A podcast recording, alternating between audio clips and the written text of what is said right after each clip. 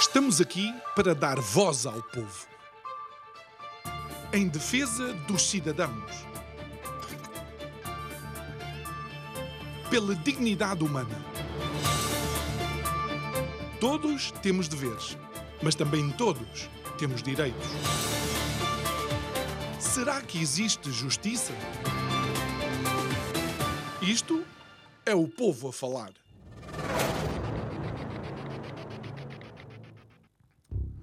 Estado de Direito como Portugal se diz ser, acaba por ter ou necessitar de uma hierarquia de leis. Isto significa que há um filtro, há uma série de filtros, na realidade, eh, relativamente à ação legislativa da Assembleia da República e alguma também do Governo.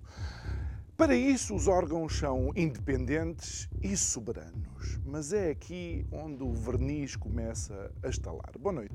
O meu nome é João Nuno Pinto e isto é o Povo a Falar. Estou consigo de segunda à sexta-feira, neste mesmo horário, emissão em simultâneo, Curiacos TV, Rádio Vida 97.1.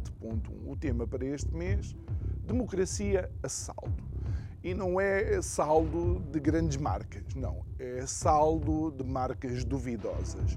Porque senão temos que pensar que, por exemplo, em Portugal, no topo da cadeia alimentar das leis está a Constituição da República Portuguesa. E isso pela força desta afirmação, deveria colocar o Tribunal Constitucional debaixo de uma enorme, para não dizer absoluta e necessária responsabilidade quanto às leis que são aprovadas e que depois eu e você temos que cumprir no nosso dia a dia.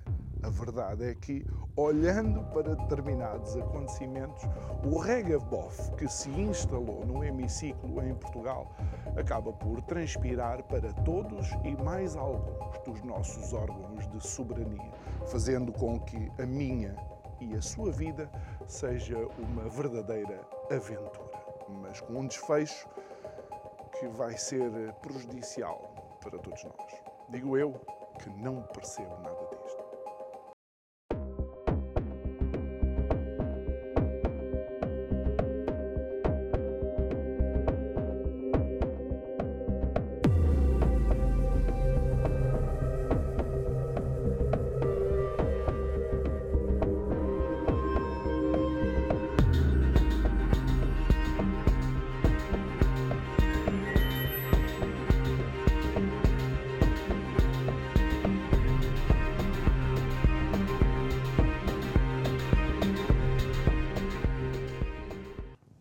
Volta ao nosso uh, estúdio, quero recordar que o Isto é o Povo a Falar vai para férias, portanto, na próxima sexta-feira será o último programa uh, desta temporada do Isto é o Povo a Falar, e depois vamos para umas, acho eu que merecidas, férias de Natal e depois no fim de ano, e regressamos no dia 8 para uma nova temporada de uh, programas. É a nossa convidada de hoje a Luísa Redinha. Muito boa noite, Luísa, obrigado. Uh, por estares aqui connosco uma vez, uma vez mais. Eu sei que eu disse algumas coisas que são desafiantes aqui na nota, na nota inicial, mas uh, antes, antes de mais queria uh, comentar contigo algo que já tínhamos falado aqui, é que no dia 3 de janeiro este Parlamento que está a prazo, e isto deve ser mencionado cada vez que temos que falar da intervenção uh, do Parlamento português na atualidade, uh, vão uh, reapreciar os diplomas das ordens profissionais e dos metadados, ainda antes de irmos àquilo que é a questão depois das intervenções do Tribunal Constitucional, um, relativamente às ordens profissionais, o que é que está em causa e o que é que o Tribunal Constitucional ou, neste caso, o Presidente da República diz que deve ser reapreciado.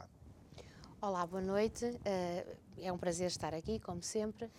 Ent, uh, pronto, começando pela questão da, da, da reapreciação dos, dos, diplomas das ordens profissionais, o que aconteceu foi que o Presidente da República uh, vetou os, os, diplomas das ordens profissionais, sendo que eh, votou a eh, Ordem dos Engenheiros, Ordem dos Médicos, Ordem dos Farmacêuticos, Ordem dos Arquitetos, Ordem dos Advogados E o que é que o Presidente entende?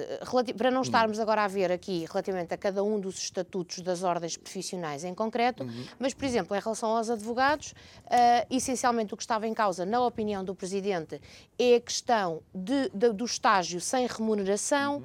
e a questão dos atos próprios dos advogados, porque efetivamente são um garante uh, de que uh, quem, quem pratica os atos sabe o que está a fazer. E, portanto, nessa medida, o Presidente vetou os diplomas e, e, depois de ter ouvido todas as uhum. ordens profissionais, portanto, os presidentes das respectivas ordens profissionais, e o que aconteceu foi que, tendo dúvidas da constitucionalidade, vetou o diploma. Vetou o diploma e remeteu os diplomas, portanto, todas estas uh, das ordens profissionais, estes diplomas, uhum. para o Tribunal Constitucional e uh, são agora devolvidos, digamos assim, à Assembleia da República, sendo que a Assembleia da República tem agendado agora para o início de janeiro a reapreciação e, com maioria de dois terços, uh, poderá, ou pode reformular o diploma, ou pode, os diplomas, ou pode uhum. efetivamente aprová-los. Sim, mas neste caso é um veto político. É um veto político. E o Presidente uh, entendeu que, e o Tribunal Constitucional vem dizer, quer em relação às ordens profissionais, quer também à lei uhum. dos metadados, porque é também que vai ser reapreciada nessa altura, uhum. portanto, na mesma altura, que efetivamente os, os diplomas são inconstitucionais e uh, é um poder que o Presidente tem, e, portanto, é, uh, como nós sabemos, o, temos o regime semipresidencialista, portanto, o Presidente não tem o poder total, não tem um poder uh, a todos os níveis, mas tem o poder de vetar diplomas e quando se lhes suscita, pode ser um veto político, ou quando se lhes suscitam questões uhum. de inconstitucionalidade, que foi o caso aqui. Portanto, remeteu para a apreciação do Tribunal Constitucional e o Tribunal Constitucional vem dizer que os diplomas são inconstitucionais relativamente às leis dos metadados, tem a ver aqui com a reserva da intimidade da vida, da vida privada das pessoas e, portanto, com o excesso, digamos assim, de tempo em que os metadados são aguardados e recolhidos. Uh, Perguntas-me, é estranho que um governo que está a prazo, nós temos um governo de gestão, como toda a gente sabe, em virtude da dissolução uh, da Assembleia, portanto, nós sabemos que o Primeiro-Ministro apresentou a, a, admissão, todos nós uh, sabemos disso, e, portanto, o, o, que acontece é que é muito estranho, mas a Constituição permite-o e a lei permite-o que, efetivamente, um governo meramente de gestão, digamos assim, e um Parlamento que está a prazo, como disseste bem, uh, possa uh, voltar a reapreciar, mas pode. Portanto, neste caso pode hum. e está agendado. Já vieram dizer que no dia 3 de janeiro que estes diplomas são reapreciados. Não, oh, mas, oh, oh, oh Luísa, ainda eh, isto, isto não me faz sentido nenhum, porque um governo de gestão não é suposto, se calhar, tomar decisões deste tipo que vão afetar dezenas de milhares de pessoas e, consequentemente, também os setores onde elas estão inseridas. Oh, oh, João, tens toda a razão, é verdade, eh, mas também temos que ver uma coisa. Temos que ver o, o que país é país não para. O país não para. Okay. Mas há outra questão importante, que é, também temos que pensar o seguinte, que o, governo, o próximo governo que vem pode mudar isto? Pode pode fazer novas leis, pode fazer. O novo Parlamento, não é? Há, há, vamos ter eleições a 10 de março, como todos sabemos, não é? E, portanto, depois poderá, digamos assim, reformular os diplomas, fazer novos diplomas. Uh, se tu me disseres que é estranho um governo que está a prazo e uma Assembleia que está uh, já semi-dissolvida reapreciar os diplomas, é, mas o que é facto é que, que não, nosso... achas, não achas que de alguma forma perdem legitimidade moral? E aqui vamos para um campo, porque, Luís, eu sei que a lei tem letra, mas a lei, a lei também tem um espírito. Ou seja, há determinados princípios que, embora possam não estar escritos na lei, nós podemos, de alguma forma, subentender que assim seja. E não achas que isto fere, por assim dizer, o princípio do que é um governo de gestão? Eu concordo contigo, acho que sim, acho que fere e vou-te dizer. Uh, temos que separar aqui duas coisas importantes, hum. que é a moral, por um lado, e o direito. Portanto, a moral, uma coisa é, é a questão das questões outra coisa é aquilo que o direito uh, uh, permite claramente aqui é permitido pelo direito e nós temos, como disseste e bem, no topo da nossa hierarquia de leis, temos a Constituição da República Portuguesa, sendo que nós agora também temos legislação europeia, sendo que uh, não pode ferir uh, a Constituição, mas te, temos que nos depois, o nosso ordenamento uhum. jurídico tem que se conformar com as normas da Comunidade Europeia, nomeadamente com, muita, com transposições diretivas, etc. O que acontece é que, efetivamente, na pirâmide e no topo da pirâmide temos a Constituição. E a Constituição permite-o, e a lei permite. Se tu me disseres que em termos morais uh, isto não deveria acontecer, não, mas o Governo faz tantas coisas e a Assembleia que eu acho que em termos morais não deviam acontecer, que se calhar esta é mas mais é uma. Que eu nem sequer estou a falar da moralidade, porque a moralidade, uh, o que é moral para um, pode não ser moral para o outro. Exatamente. É um princípio muito. Mas é aquilo que se fala sempre do espírito da lei. Ou seja, eh, é por isso que há, por exemplo, eh, aqueles, aquele, a pessoa, o carro pode, durante um determinado espaço de tempo, ceder o limite de velocidade porque é uma manobra para evitar um acidente, ou lá o que é, ou seja, mas na mesma ele ultrapassou a velocidade. Ultrapassou, exatamente. E temos, por exemplo, a questão, imagina, do INEM. Hum. As ambulâncias vão em excesso de velocidade, vão numa determinada... Mas, obviamente, também não podem pôr em perigo as outras... E são multadas. As ambulâncias são multadas. E, mas a verdade é que, se tu me disseres que depois há, há, há isso, isso, é resolvido de outra forma, mas a questão é que tu tens toda a razão quando dizes isso, o espírito da lei, mas nós aqui temos que eu entendo, e, e, independentemente de concordar ou não com isto, que acho que não, que não o deveriam fazer e que nos diplomas não deveriam ser reapreciados. Até porque eu vou-te dizer, eu não concordo então com o, estatuto, com o novo Estatuto das Ordens Profissionais, especialmente no que a minha, a minha ordem diz respeito e ao meu Estatuto diz respeito, que é aquele que eu conheço melhor, não concordo de todo, mas, e também com a lei dos metadados também não concordo, mas nunca concordei ab início, portanto, desde que a lei foi, foi pela primeira vez esboçada e submetida à apreciação, e, e portanto, a, a mesmo antes de, de, de, ser vetada, o que acontece, ou de ser pedida a, a sua fiscalização da constitucionalidade, o que acontece é que eu também não concordo com ela, mas eu entendo que a lei permite, eu não, não te posso dizer se isto é violador ou não do espírito que presidiu à feitura da Constituição lá atrás, que a Constituição começou em 76. Eu sei é que, objetivamente, a Constituição permite e, portanto, o Governo vai fazê-lo. E uma das coisas que me surpreendeu e, e, e dizes que a Constituição também uh, permite, relativamente à questão dos uh, metadados, uh, o Presidente da República devolveu o diploma ao Parlamento e agora os deputados podem reformular o decreto, expurgando ou retirando as inconstitucionalidades, ou então, pura e simplesmente, confirmá-lo com uma maioria de dois terços. Dois terços. E a minha pergunta uh, para ti, Luísa, advogada e alguém que viveu com o direito quase desde a nascença, o que é ser inconstitucional? Bom, estamos a falar aí de duas questões. De facto, isso choca. Se tu me perguntares a mim, isso também isso choca. Ou seja, podemos, por maioria de dois terços, uh, fazer aprovar a lei. Que e é mesmo inconstitucional. Que é inconstitucional, porque o, uh, poderá, o Parlamento poderá expurgar, efetivamente, aquilo que o Tribunal Constitucional vem dizer, eh, nomeadamente com a questão, como já disse, da, da uhum. violação da reserva da vida privada, e, portanto, entendem que por aí o diploma é inconstitucional, e, ou podem, por meio, a maior Assembleia, por maioria de dois terços, aprovar o diploma. Se me disseres que isso choca, choca. A mim choca-me, mas é, é possível. Não seria correto, por maioria de dois terços, alterar, fazer alterações à Constituição e depois, então, sim, uh, colocar esses diplomas? Olha, João, isso é uma questão muito interessante. É uma questão muito interessante e fala-se muito uh, da revisão constitucional, até porque já se tem posto com muita cuidado em determinados temas. Eu podia-te aqui referir imensos, mas não, não vamos estar aqui uh, agora com essa discussão. Mas eu vou-te dizer, já se falou relativamente à aprovação de inúmeras leis que as leis não poderiam ser modificadas ou não poderiam ser alteradas precisamente porque a Constituição não o permite. Hum. E fala-se há muito tempo de uma reforma da Constituição, e isso aí é que é, era importante fazer, mas não tem sido feito, não tem havido coragem para isso, não, não, não te sei dizer, porque eh, já houve algumas revisões, uh, efetivamente, da Constituição, mas não houve uma reforma de fundo e uma revisão hum. de fundo que permitisse, efetivamente, que isso fosse alterado. E sabes porquê? Porque eu, eu, do meu ponto de vista, e eu não percebo nada disto, como eu costumo dizer sempre de início, o poder legislativo está completamente ferido quanto aquilo que eu e tu, como cidadãos, já deveríamos ter da Constituição e ainda não temos. É verdade. É Olha, é verdade. por exemplo, para a habitação. É verdade. Olha, e a habitação tem sido uma coisa que, me, que eu acho que há de facto, na Constituição está consagrado o direito à habitação. Mas depois, João, como é que isso se tem materializado hum. na prática? Como é que o Governo tem posto isso em prática? Por e simplesmente nós não temos política de habitação.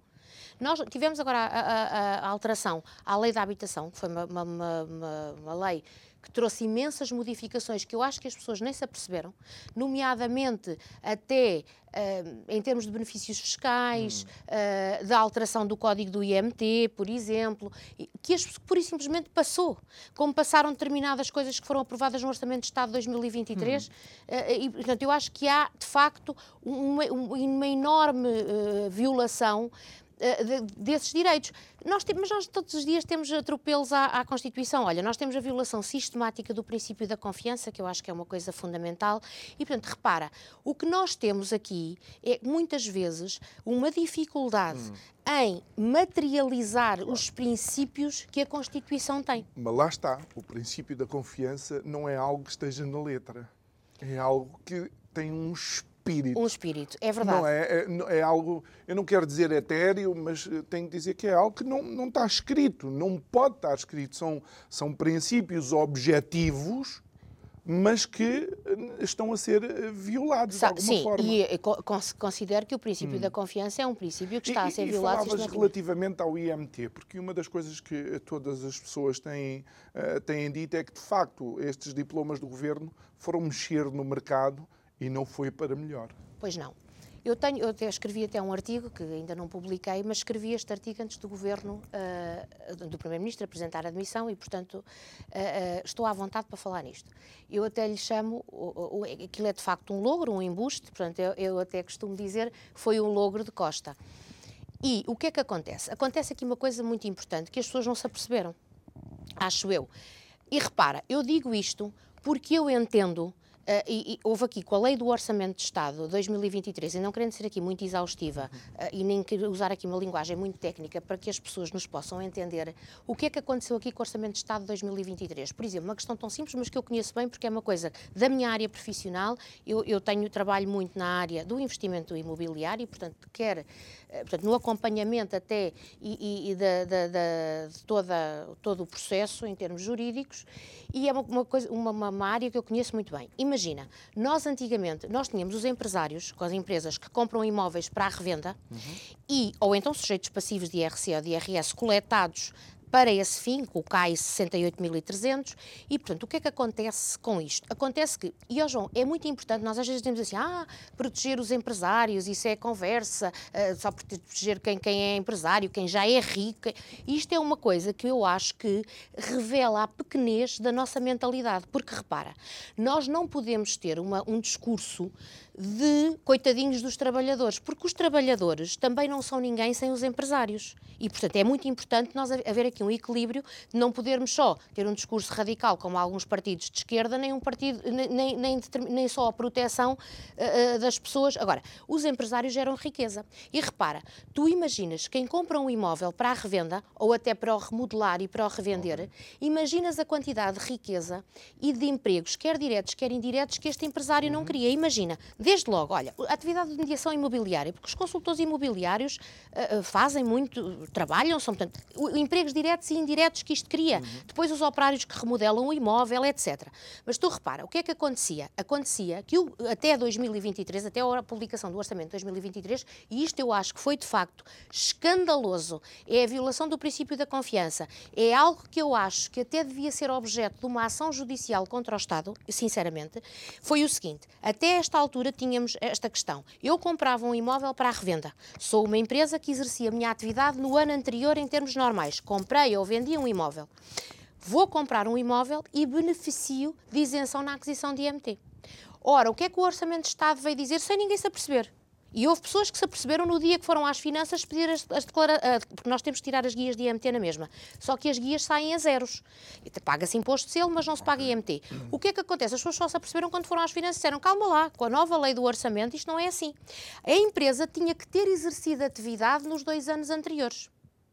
E as pessoas que, efetivamente, normalmente só precisavam de um ano, deixaram de ter e as pessoas foram surpreendidas. Portanto, tiveram que eu conheço pessoas que tiveram que pagar 20, 30 e 40 mil euros de IMT que não estavam à espera. O que é, que é essa atividade, só que eu não estou a perceber? O que é que é definido por atividade no ano anterior? A atividade no ano anterior é teres comprado ou vendido um imóvel.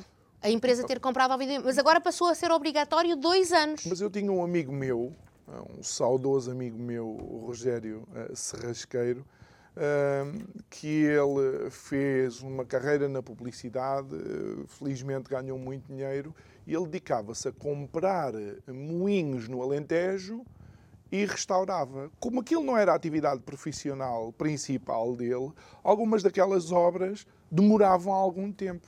Significa que ele não ia ter isenção porque a obra demorava tempo tem que se vender logo, tem, tem que então, se tens que ter, é não, que não pode tô... não ser aquele bem em concreto, mas tens que comprar ou vender. Mas mais, agora passou a ser, passaste a ter obrigatoriamente que ter atividade nos dois anos anteriores. Eu também tenho que salientar uma coisa, isto por uma questão de honestidade intelectual tu podes sempre depois pagas o imposto e podes sempre depois pedir o reembolso quando revenderes o imóvel, okay. mas tens que adiantar o imposto, coisa que não acontecia. Pois.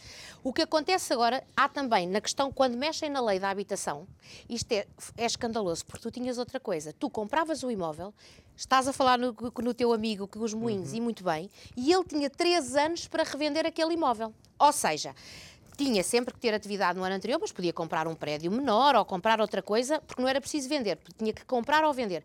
Mas repara, tu tinhas três anos para revender esse tal moinho, por exemplo, ou esse imóvel, não é? Com a lei da habitação, ninguém se apercebeu que é outro logro, é outro. É, é, de facto, eu acho isto escandaloso. O que acontece foi que tu agora passas a ter apenas um ano, é a alteração do artigo 15 da lei, que altera o artigo 3 de uma, de uma outra lei, tu tens que ter, tu tens apenas um ano para revender aquele imóvel. E se não revender, e tinhas três. Portanto, tiraram-te de repente, hum. sem tu te aperceberes. Portanto, as pessoas foram surpreendidas com isto. Eu tenho falado com algumas pessoas de agências imobiliárias que nem sequer conheciam isto e até me pediram olha, uh, gostávamos até que viesse, digamos assim, para dar nos, alguma formação para nos, para nos elucidar sobre isto, porque nós temos muitos clientes investidores e, como te digo, tudo aquilo que gravita à volta disso gera muito emprego, gera riqueza, quer direta, quer indiretamente, portanto, uh, já te falei da questão de, de, de, vários, de vários empregos que isto gera, uhum. e portanto as pessoas de repente, e tu repara o que é, as pessoas, e vamos, vamos voltar à velha questão, a ignorância da lei não obsta ao seu cumprimento, é um facto, mas tu repara o que é, de repente, repente, sem ninguém saber, hum. sem ninguém se aperceber, porque isto foi tudo, nunca foi. Uh, uh, digamos assim, eu acho que porque repara, o que, é que eu acho que ainda o viola mais. parar-se com isso é muito grave. Mas, e repara, Luísa, João. Há, há, como é que se diz? Não é? Há perspectivas, quer dizer, um, um, um, um empresário antecipa determinadas coisas com os dados que tem. Ora, é? tocaste num ponto fundamental, João, que eu acho. É que isto é tão mais grave, é violador do princípio da confiança, uhum. mas é tão mais grave, porquê? Porque não houve esse tal período de adaptação. Ou seja, as pessoas, de repente, e foram confrontadas com estas alterações legislativas, tinham as suas coisas. Porque os empresários fazem previsões, obviamente, dos seus investimentos, uh, daquilo que vão revender, daquilo que vão comprar, de, do tempo que têm. Repara, tu, de, tu teres passado a ter um ano para vender um imóvel, porque senão tens que ficar sem o imposto. Tu compraste um imóvel, imagina, por 100 mil euros, e tu pensaste assim, eu não vou pagar IMT. Imagina um lote terreno uh, para a construção ou uma loja. Vais pagar 6,5% de IMT. São 6.500 euros. E compraste aquela loja por 100 mil euros com a intenção, obviamente, com a perspectiva de não pagares o imposto porque estás isento, é uma uhum. coisa que a lei permite. E tu, de repente, tinhas três anos para vender aquele imóvel, passas a ter só um porque senão perdes a, o benefício que tinhas, do, de, de, de, digamos assim, de poupar ou de não ter aquele custo com o IMT. E isto às vezes é determinante no negócio porque, obviamente, diz-me assim, ah, mas tem menos lucro, mas paciência. Não é assim, porque as pessoas, obviamente, têm que ter uma coisa fundamental que é a certeza jurídica. E não houve aqui um período sequer de... Não achas que isto é feito para obrigar o setor a baixar preços? Poderá ser, mas, ó oh João, mas não é sério, porque devia não, ter... Não estou a dizer é, se é sério Poderia ou não. ser, eu não sei está, qual eu... é a intenção, porque eu, eu não percebo qual é a intenção. Agora, eu, eu acho, eu vou-te ser sincera, sabes qual é que eu acho que é a intenção? Verdadeiramente, até porque se tu vês, fores ver essa lei que falei, que é, é essa lei 56 de 2023, um, tu vês outra coisa. É que eu acho, mesmo a perda de benefícios fiscais, com que eu a lei, eu acho que há só aqui uma intenção é aumento da carga fiscal. Ou seja, uhum. tu vais buscar o imposto que anteriormente concedias uma isenção e tu vais fazer e vais ficar com o imposto de IMT que antigamente, portanto, o Estado fica fica-te com o imposto de IMT. Como, como tu, não sei se, se, tens essa, essa perspectiva, mas eu, e há, são dados objetivos, isto não é só uma opinião, o governo, de, com o governo de Costa, nós estamos, nós, as pessoas que trabalham, os trabalhadores dependentes, estão a pagar mais impostos do que nunca. E, portanto, é, é um facto. E Quem vão sabe... continuar a subir, segundo o Conselho de Finanças Públicas, vão continuar a subir até 2037. Pronto, então vê, o que é que eu acho? Eu acho que isto não é mais do que efetivamente o Estado querer ir buscar mais impostos, porque no Estado não tem, o modo como isto está, o desgoverno a que isto chegou, não é possível outra forma se não ir buscar dinheiro aos impostos e de quem hum. trabalha, de quem investe, e portanto eu acho que isso do IPMT é também com a intenção de ficar com mais impostos. E por falar nos impostos, eu, eu passei uma vista de olhos na, no, no, artigo sobre os impostos uh, eh, um, e, e, fala que os impostos devem uh, ser colocados, devem ser mais onerosos nos artigos de luxo é o que a Constituição diz, e lá está, porque a Constituição tem uma tendência mais de esquerda. Isto podemos aqui uh, assumir. Mas aquilo que nós vemos na realidade é que uh, eh, um, o governo consistentemente, ou, ou, nesse caso o legislador consistentemente, acaba sempre por uh, colocar no, no, nosso, na nossa vida um, determinadas leis que podem inclusive ser inconstitucionais. E aqui eu pergunto, mas há separação de poderes, não há separação de poderes? O artigo 2 que fala sobre a separação e interdependência dos poderes funciona, não funciona? Olha, a, a, Constituição de 76 é um facto, portanto, o espírito que presidiu à Constituição é claramente de esquerda. Portanto, uhum. a Constituição, não nos podemos esquecer, vem na sequência da Revolução do 25 de Abril de 74. Claro. E, portanto, a Constituição é de 1976, portanto, dois anos depois da Revolução, né? não são mais dois anos, mas serão basicamente dois anos. O que acontece é o seguinte: ainda no espírito da Constituição está muito presente uh, ou ainda na letra da Constituição, está muito presente esse espírito de 76, que é claramente de esquerda. Uhum. E Uh, tem, tem, tem, vindo a ser reivindicado, como já falámos há pouco, as alterações constitucionais para remover, digamos assim, ou para aligeirar determinadas situações que estão assim.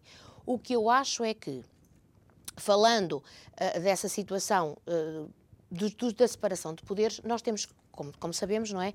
Poder Legislativo, a Assembleia da República okay. faz leis, o, o, Poder Executivo, o Governo, presidido por um Primeiro-Ministro e por seus ministros, que governa, ou neste caso desgoverna, portanto, que tem sido mais o que tem acontecido. Perdoe-me eh, perdoa aqui a minha opinião, mas é de facto aquilo que eu acho. E temos o Poder Judicial. Eu acho, João, que, que há constitucionalmente temos esta separação uhum. de poderes. Na prática, isto às vezes é muito difícil de tu veres isto tão separado como a Constituição diz. E vou-te dizer, isto tem muito a ver com uma determinada uh, altura da, da, da, cultura do próprio país, e nós sabemos como é que nós somos em termos culturais, não é? Uhum. O português é de facto um fura-esquemas, e portanto é, é, é, tem muito este espírito, e às vezes estes, esta separação de poderes não é tão nítida e tão clara uh, como deveria. Hum. O que é que eu acho, João? Acho que efetivamente uh, hoje estamos numa era. Eu defendo, eu, eu defendo isto e, portanto, é a minha opinião. Estamos numa era que eu acho que é do Poder Judicial. E vou-te dizer, uh, nós tivemos uh, alturas, por exemplo, que a predominância era do Poder Executivo, não é? Já tivemos regimes ditatoriais por toda a Europa, aqui em Portugal também. Uh, e, e, portanto, com o governo de 33, de, de, de, e a Constituição de 33 espelhava isso, com o governo de Salazar. E o que é que eu acho? Eu acho que hoje, de facto, o Poder Judicial tem um grande peso.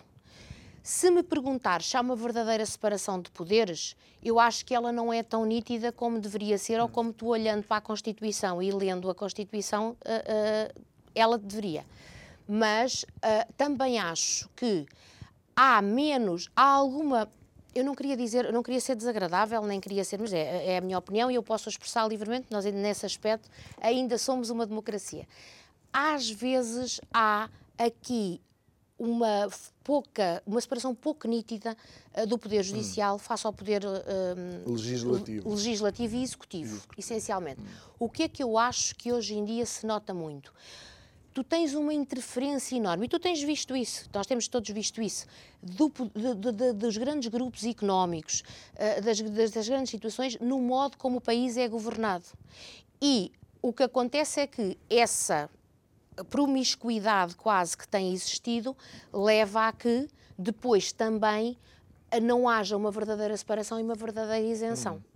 Eu acho que, que, temos ainda, não sei se eu já, já falei nisto, mas eu digo muitas vezes, a propósito do 25 de Abril, comemora, das comemorações do 25 de Abril, ou da, da feitura do 25 de Abril de 2023, o DN eh, e a TSF fizeram um estudo encomendado à Aximage que vem dizer que os, os portugueses não confiam nos tribunais. No, tão, os tribunais estão quase no fundo da tabela.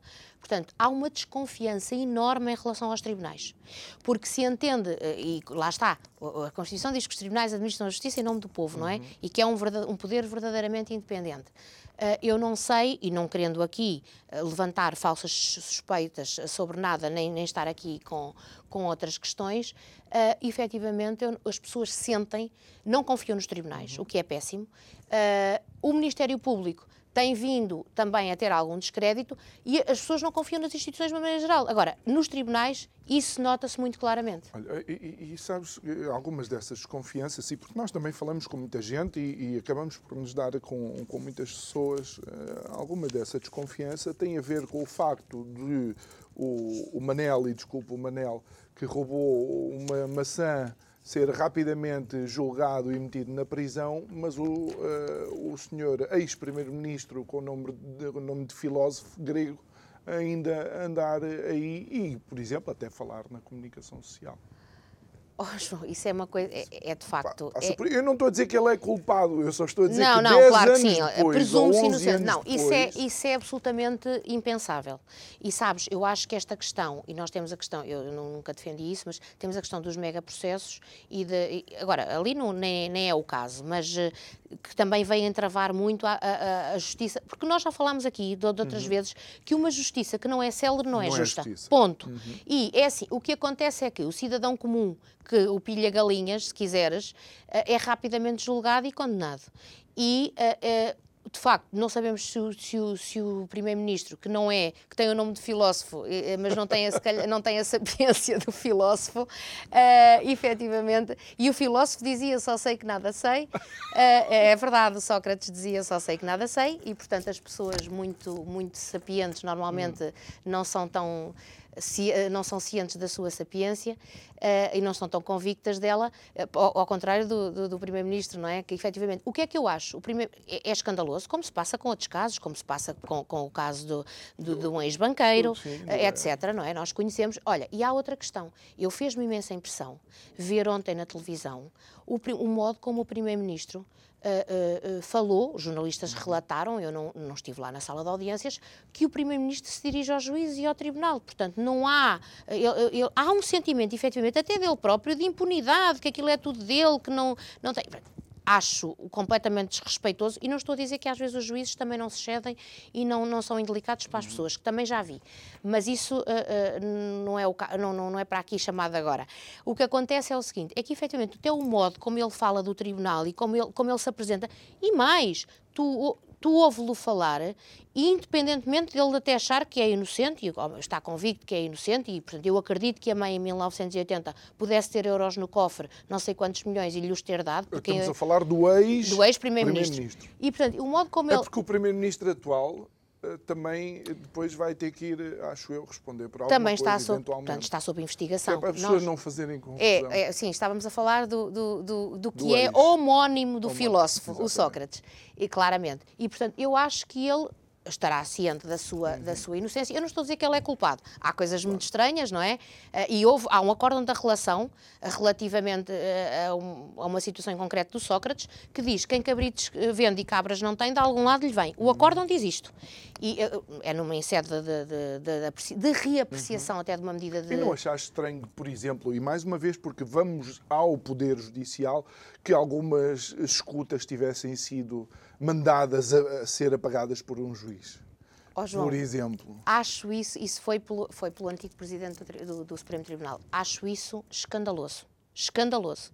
E não sei até que ponto, lá está.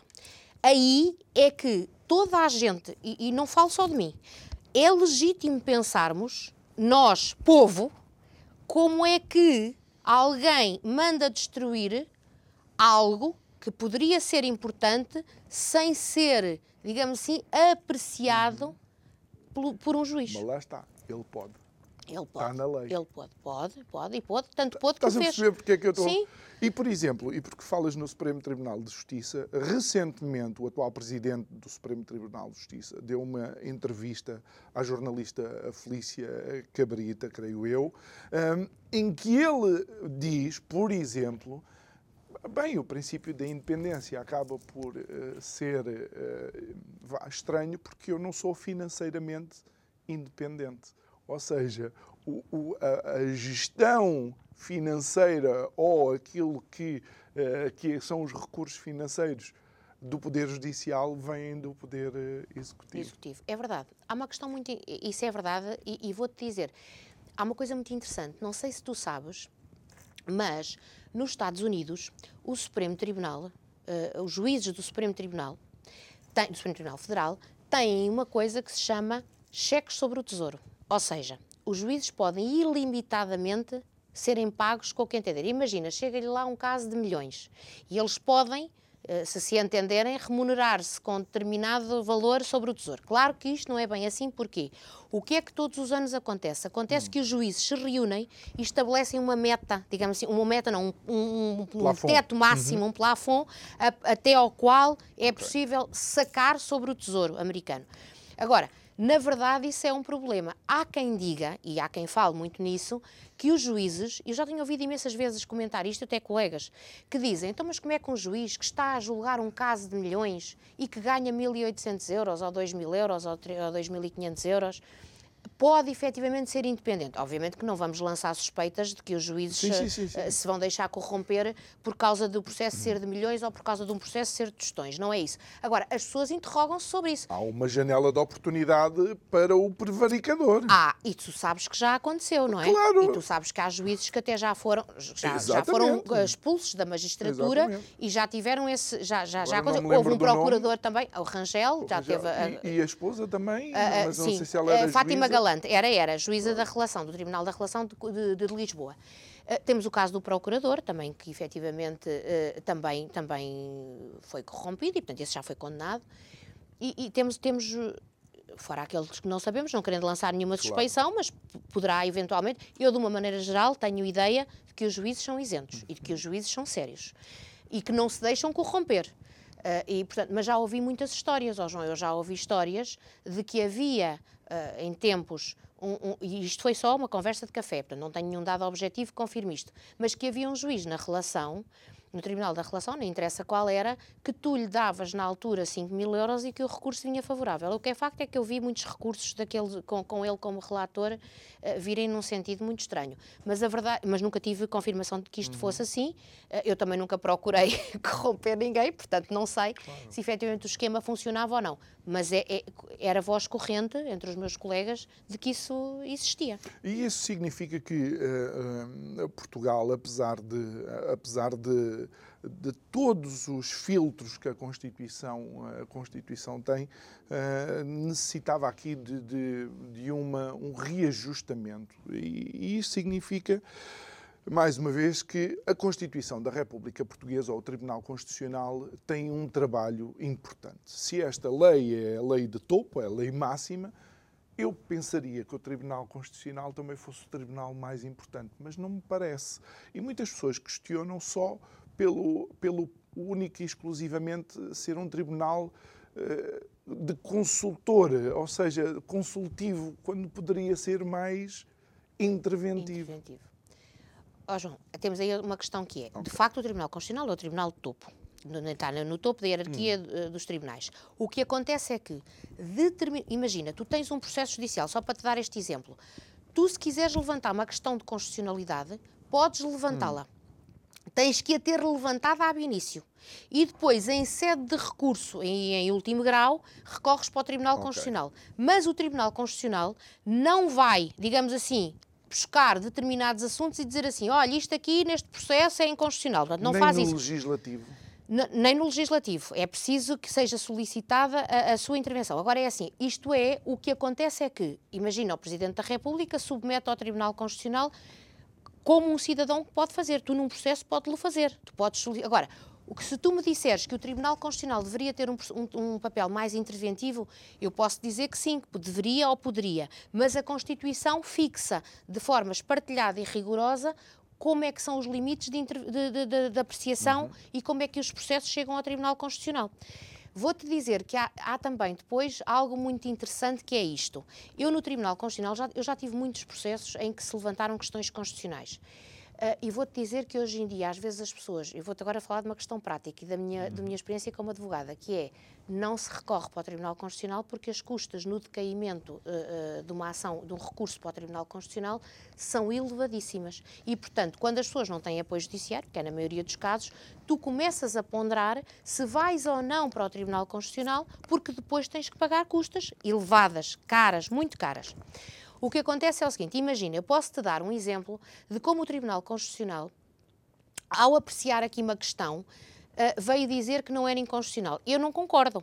Mas o Tribunal Constitucional, obviamente, tem, tem, tem a sua apreciação. Eu vou-te dar só um exemplo fácil para percebermos. Como tu sabes, quando o Papa veio agora a Portugal, na, na, na, por ocasião das Jornadas Mundiais da Juventude, foi publicada uma lei da amnistia, concretamente uma coisa que interessa muito aos portugueses e que tem muito a cuidado, que é a questão das multas as multas de trânsito. E, portanto, o que é que acontece? A lei diz que uh, só se aplica a, aos jovens até aos 30 anos. E a lei define claramente que é 31 anos menos um dia. Está na lei. O que é que aconteceu? Isto é um caso que eu conheço. Um recurso de uma multa para o tribunal, em que o jovem tinha 32 anos, ou estaria a fazer 32 anos, portanto já não tinha 31 anos menos um dia, já tinha uh, basicamente 32 anos, ou tenhamos aqui por base os 32 anos. O Tribunal veio dizer que não, a, a lei também se aplicaria naquele caso. Porquê? Porque a lei discriminava, era uma violação do princípio uh, uh, da, da, não discriminação, a lei discrimina, fazia aqui uma discriminação em função da idade. E vem dizer o seguinte, uh, em primeira instância, ao juiz, e por acaso muito bem, eu achei que, que é uma sentença, estava muito bem feita e muito bem fundamentada, com a qual eu concordo integralmente, mas o Tribunal Constitucional vem dizer que não, há, não, há, não é de facto, não há inconstitucionalidade material. Que é que acontece? Vem dizer o juiz da primeira instância que jovem, o conceito de jovem é vago. Há situações em que o conceito de jovem, por exemplo, olha, na lei da habitação, em que te diz que é jovem até aos 35 anos, na lei, por exemplo, do jovem agricultor, em que tu és agricultor, és jovem agricultor até por fazeres 40 anos e, portanto, poderás beneficiar de tudo aquilo que o jovem agricultor tem, até em termos de, de, de fundos comunitários, e, portanto, o juiz vem dizer que aqui não faz sentido jovem ser até aos 30 anos. Mas o Tribunal Constitucional veio dizer que não, que aqui não é o conceito de jovem que está em causa, que aqui a lei diz concretamente por fazer 30 anos ou 31 anos menos um dia. E, portanto, vem dizer que não é.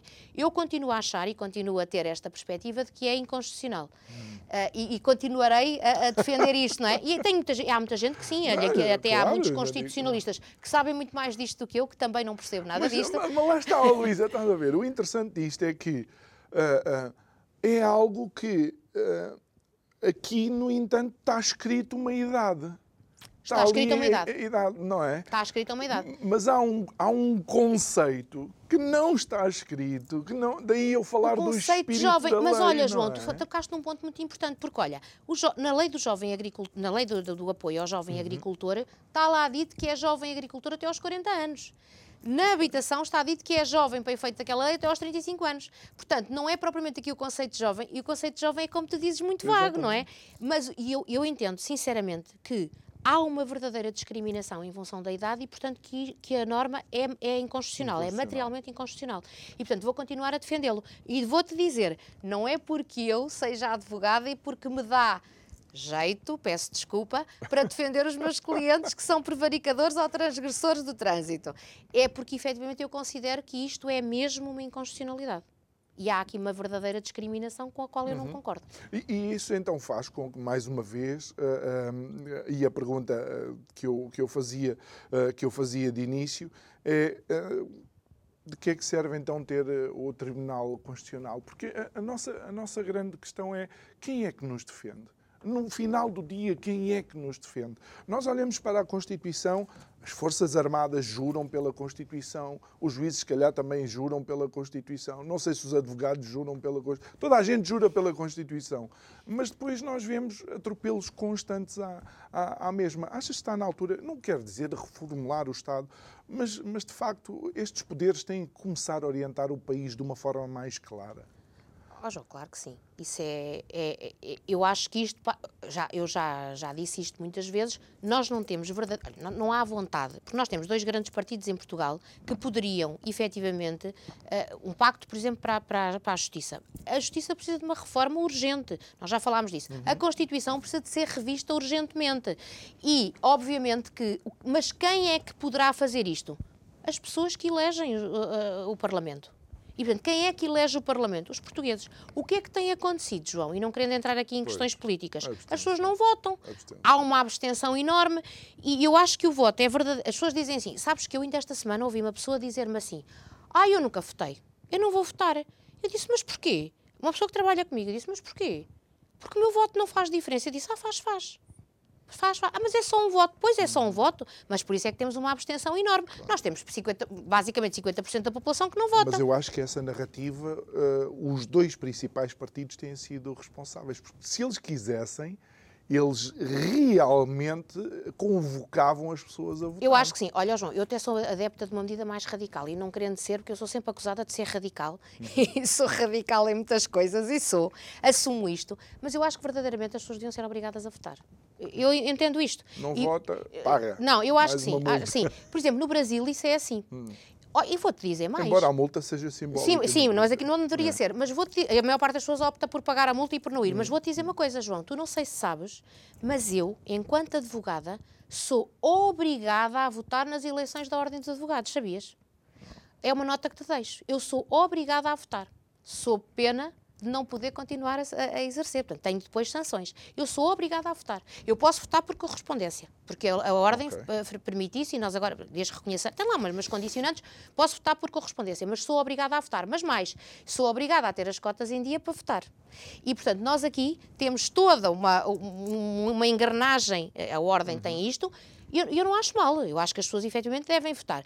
E, e vou-te dizer, para, para, as eleições na ordem, não tendo aqui que revelar qual, é, qual tem sido o meu voto, não tem interesse, mas tu podes votar em branco. Podes não, agora, não te podes abster. Tu tens que ir uhum. votar. E eu acho isto muito importante. E, e vou-te dizer, eu acho que há, há necessidade urgente, urgente de uma reforma na Justiça. Eu já tenho dito isto. Olha, uma reforma da, da questão da lei dos serviços prisionais é muito importante, quer em relação às guardas prisionais, quer em relação ao próprio estatuto dos, dos, dos, presos. Eu também, mais uma vez, sou sempre acusada de radical, porque eu acho que é outro escândalo em Portugal, uh, quando, com uma lei que foi publicada há uns anos, os presos deixaram de ter a obrigação de trabalhar e, portanto, as pessoas com, com o ócio, com o que se passa nas cadeias é verdadeiro. Eu já vi pessoas a jogarem à batota, já vimos aquelas festas, já vimos aquelas cenas dos telemóveis. Portanto, tudo isto, nós, temos, nós enquanto não fizermos uma reforma de fundo, isto não, não vai para a frente. Eu não quero estar sempre aqui a ter sim, o discurso. Já tivemos aqui convidados a dizer que eh, as prisões atualmente são escolas de crime. É? Verdadeiramente. Há um upgrade. Verdadeiramente. Uh, há quem entre lá porque roubou a mercearia, sai de lá a saber assaltar casa. Sim, e tu repara, o que é que acontece? Tu, nas prisões, o que, qual é a função das prisões? Obviamente, porque a pena tem uma função retributiva, uhum. não é? É uma, é uma, função, digamos assim, não querendo ser, usando linguagem técnica, de punir, e também é uma função de prevenção geral. Mas as prisões, e o, o tempo que estás preso, é para te reabilitares. É para seres devolvido à sociedade, porque senão, ou prendes as pessoas preventivamente, ou fazes como na América, uhum. tens pena de morte. Não querendo defender aqui nada disso. Agora, tu tens que ressocializar as pessoas, tu tens que as integrar. Começa desde logo para as pessoas não, não trabalharem nas prisões e não serem obrigadas, por exemplo, a, a aprender uma profissão, a estudar. E, e, nós, enquanto tivermos este problema, desta mentalidade uh, pouco interventiva, que é o deixa andar, o não querer, o não, não querer, não, reformular, não, não, não há revisão constitucional, não há reforma da justiça, não, portanto, não há nada. E enquanto nós andarmos neste marasmo, vamos continuar a ter este tipo de situação e, e, e continuar a ser, temos que ser inconformados. E, Luísa, e achas que, e mesmo em 30 segundos, achas que dia 10 de março é importante, de facto, irmos às urnas? Acho que é importante irmos às urnas. Acho que é importante e acho que é importante isto realmente ter, uma,